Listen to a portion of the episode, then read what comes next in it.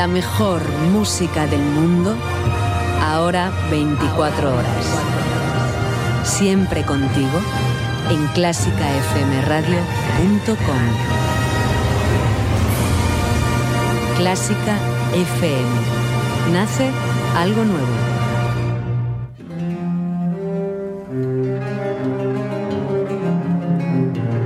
Música en las letras con María del Ser.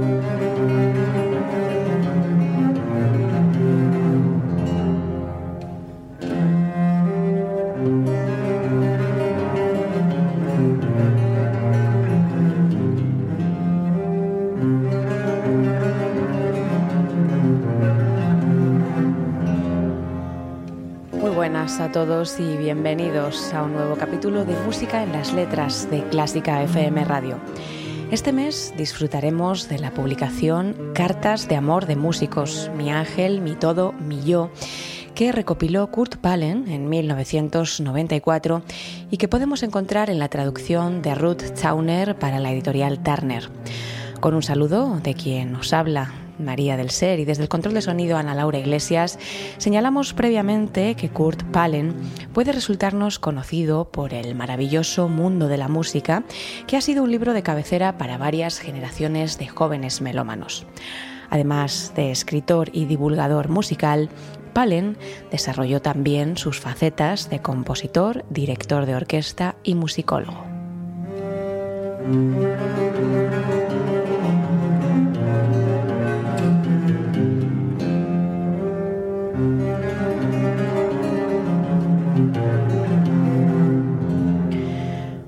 La pena, antes de descubrir alguna de las cartas que recoge esta publicación, señalar que Kurt Pallen comenzó su carrera como concertista en Viena, ciudad que abandonó para instalarse en Argentina, donde dirigió el Teatro Colón a partir de 1957. Vivió también unos años en Uruguay y regresó a Europa en la década de 1970, estableciéndose en Suiza a partir de 1982. Valen dedicó gran parte de su vida a la divulgación musical, sobre todo entre los más jóvenes, y escribió obras de referencia como Diccionario de la Ópera, El maravilloso mundo de la música y qué es la música moderna, además de su autobiografía Mi siglo con la música.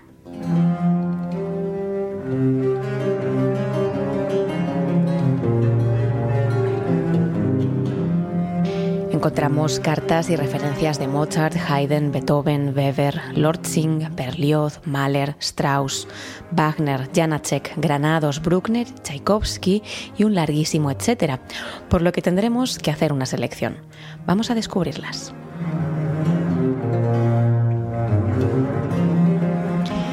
Federico Biedrich en checo Smetana, el primer compositor relevante de su patria, que entonces pertenecía todavía como Bohemia a la monarquía austrohúngara, pero nunca se cansó de luchar por la realización de su propio destino y por la cultura profundamente arraigada en su pueblo desde hacía siglos, tuvo una vida difícil.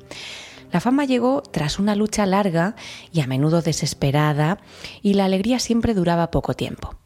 Pronto se vio definitivamente oscurecida y ahogada, escribe. La doble desgracia de Beethoven y Schumann irrumpió despiadada en él, al doloroso padecimiento de los oídos, que pronto se convirtió en una sordera completa, se unió la locura. Dos mujeres le acompañaron a lo largo de toda su vida. La primera esposa, Catarina, a la que tras su prematura muerte conserva con razón como un ángel en su memoria, y Betina, la segunda, a la que también denomina así, pero que según Palen no lo merece ni mucho menos. Con palabras dedicadas a ambas en este apartado, un poema a la primera y un intercambio epistolar con la segunda, a la que escribe cosas como Cuando seas mi mujer, el no hacer nada será tu ocupación principal, escuchamos así, de su catálogo musical El Moldava, a la Orquesta Filarmónica de Berlín bajo la dirección de Herbert von Karajan.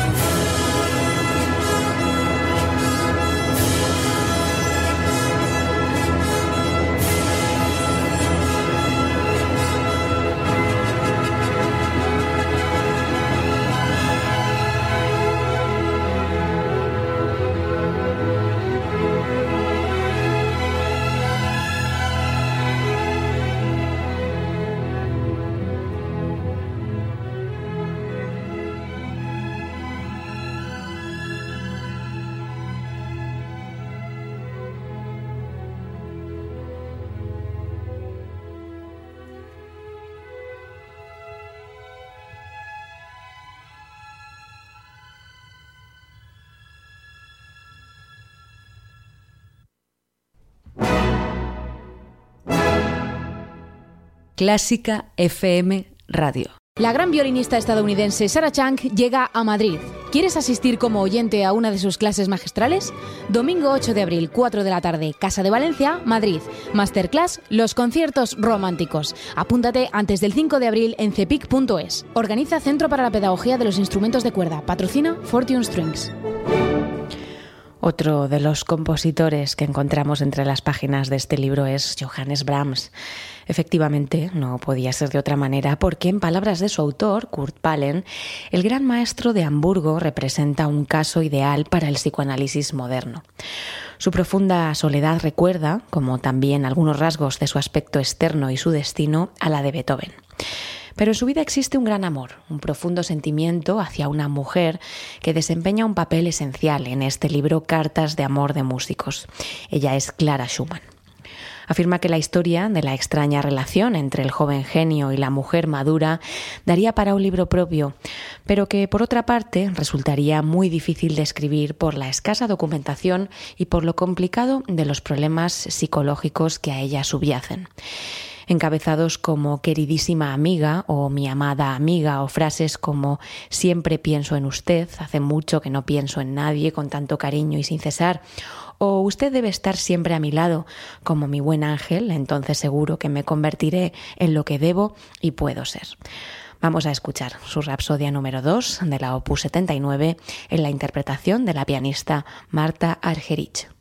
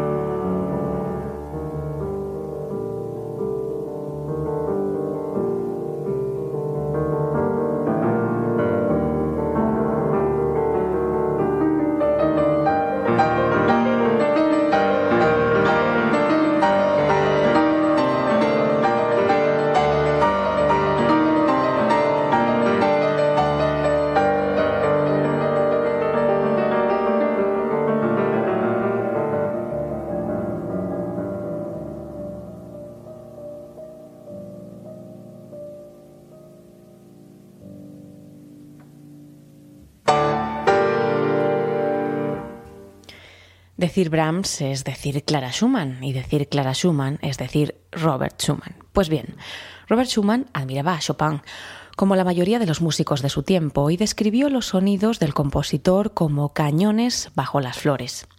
Se caracterizaba, siempre en palabras de Palen, por una hipersensibilidad excepcional.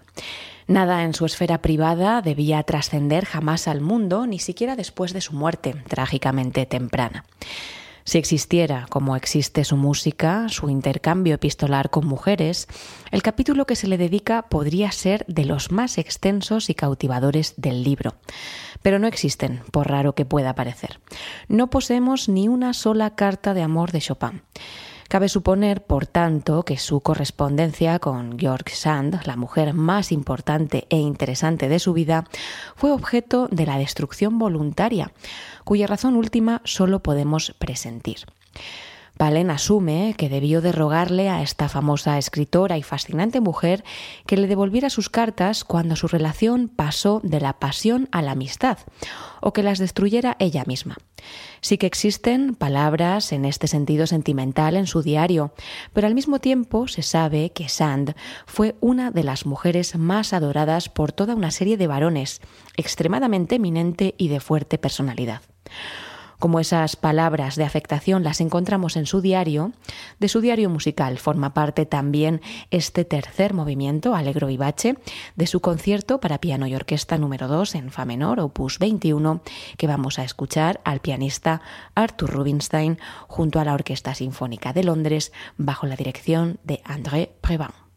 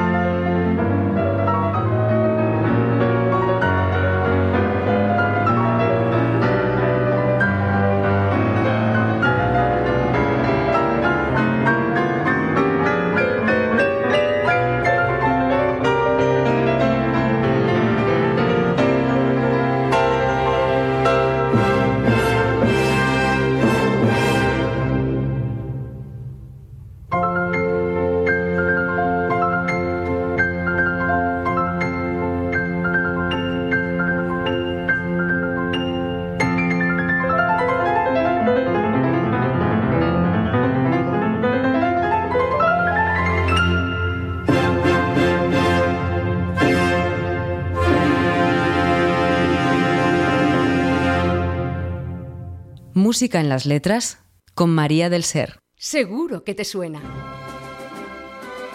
¿Y cómo te sonaría con una orquesta de juguetes? Descúbrelo. Sábado 5 de mayo a las once y media de la mañana en la Sala Sinfónica del Auditorio Nacional. Música y juguetes. Un concierto para toda la familia. Niños a partir de tres años. Obras clásicas con juguetes. Música de cine y dibujos animados con orquesta sinfónica y coro. Y un cuento musical. El Señor de los Puntillos, de Alejandro Vivas. Orquesta Metropolitana de Madrid y Coro Talía. Dirige Silvia Sanz Torre. Desde 8 euros en entradas INAEM y taquillas del auditorio. Cuando el autor Kurt Pallen se centra en Tchaikovsky, escribe que todas las cartas que se encuentran en este libro, así como las relaciones descritas, y por muy diferentes que fueran, tienen un rasgo en común. Se basaron en encuentros personales, en miradas y conversaciones, hasta que se produjo la relación epistolar. Describe todos los tipos de sentimientos y todas ellas, en algún momento, fueron realidad. Y hace esta precisión justo porque la excepción a esta norma es Tchaikovsky y Nadezhda von Meck, ya que parece no encontrarse jamás. Semejante renuncia a las últimas de las tres columnas sobre las que para el autor debe descansar una relación ideal, alma, espíritu y cuerpo, no se da la última. Y de ningún modo, según parece, por una necesidad impuesta desde fuera, sino por una renuncia voluntaria. Existen por lo menos dos, una por parte del músico y la otra por parte de su amiga y mecenas. Con la primera bastaría, en cualquier caso. Cuando el intercambio epistolar se inicia sobre bases puramente musicales, Tchaikovsky tiene 36 años, así que antes de continuar vamos a escuchar esa parte, digamos, musical de su concierto para violín y orquesta en Re mayor opus 35 en palabras de Itzhak Perlman. Habla en inglés, como vamos a comprobar, pero se entiende bastante bien. So, uh, September 13th, I'm going to be playing at the Hollywood Bowl. And uh, I wanted to talk to you about what I was going to play, which is the Tchaikovsky Violin Concerto. Uh, now, the Tchaikovsky Violin Concerto uh, is, you know, probably one of the three, four most um, played concertos for the for the violin. You've got Beethoven, Brahms, Mendelssohn, and Tchaikovsky. I would say those are the main four. You know, some people will say Sibelius, Dvorak, and so on, but the main four is what I've just said. Uh, I've been associated with the Tchaikovsky Concerto for a very long time. You know, in 1964, when I won the Leventrit uh, competition, I played the Tchaikovsky Violin Concerto when I was, oh, I can't remember, 18 years old. Quite a, quite a long time ago. Anyway, it's it's the thing about Tchaikovsky that's so wonderful is that he has his heart on his sleeve. It's very sentimental. It's not pretentious uh, melodically, you know, when you think about oh, you know that that there's there's absolutely unabashed romanticism. Um, uh, of course, it's quite virtuoso. It's very very difficult uh, in the sense that uh, well, there are two types of difficulty. There is technical difficulty that you can solve when you practice and then there's difficulty that is discomfort. The Tchaikovsky concerto is in many ways uncomfortable to play. And no matter how much you practice it, it's always a little bit uncomfortable. You can, you know, you can play it, but it's never like even the Paganini concerto, which is a much more uh, virtuoso, uh, well, a technically virtuoso piece. That you can solve very, very quickly, you know, because you can just practice it slowly and in rhythms, and you got it. The Tchaikovsky, it's always a little uncomfortable.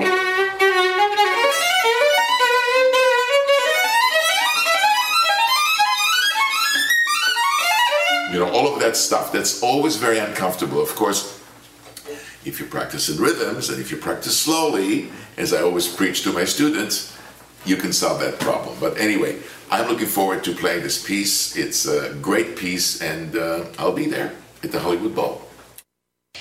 Tras estas observaciones de Chuck Perlman sobre el concierto para violín y orquesta en re mayor opus 35 y añadiendo ese intercambio epistolar entre Tchaikovsky, su autor, y Nadezhka von Meck, plegadas de agradecimientos, de comentarios sobre sus clases, de estados de ánimo durante sus procesos compositivos e incluso una de ellas sobre amores platónicos, vamos a disfrutar teniendo muy presentes las palabras que acabamos de escuchar a Chuck Perlman, su interpretación del primer movimiento, alegro moderato de este concierto, junto a la Orquesta de Filadelfia, bajo la dirección de Eugène Ormandy.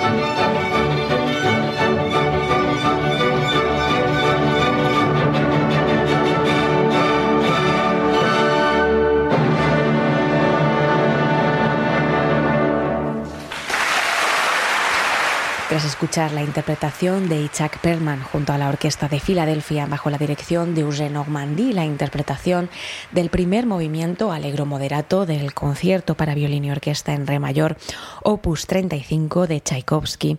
No podemos despedirnos de esta publicación hoy, Cartas de amor de músicos de Kurt Palen, sin mencionar el compositor que decía de sí mismo ser un infatigable cazador de materiales de ópera, animales de agua y mujeres. Sin duda debió existir un gran número de cartas amorosas de Puccini a varias mujeres, pero caso todas ellas se han perdido o fueron destruidas. A esto añade el autor que no es como escritor de cartas de amor por lo que Puccini sigue vivo, sino como creador de maravillosas melodías de amor en sus óperas. En este caso afirma el autor que existía una diferencia sustancial entre el contenido de las cartas de su mujer y su comportamiento, algo que Puccini le afeaba en las suyas. Claro que si sabemos que su mujer Elvira siempre le agradece sus poéticas cartas y le escribe palabras como admiro tu arte, tu música, tu gran sabiduría y sobre todo amo tu modestia y sencillez. En todo lo que haces y tu amor por mí es la más sagrada de las poesías, nos gustará saber también que esto no impedía a Puccini enviar cartas de amor al mismo tiempo a la hermana de un amigo, a la húngara Blanca Lendvai, cuya cito textualmente hermosa boca besaba desde la lejanía y a la que mandó como dirección falsa la de un amigo, porque su buzón en Viareggio siempre corría el peligro de ser revisado por Elvira.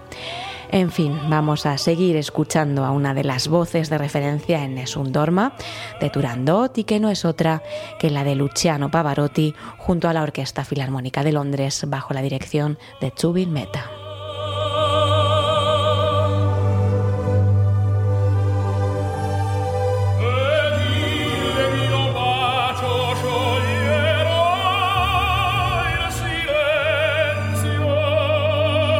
Finalizamos hoy con las palabras también finales del autor Kurt Palen en la introducción de este libro, Cartas de Amor de Músicos.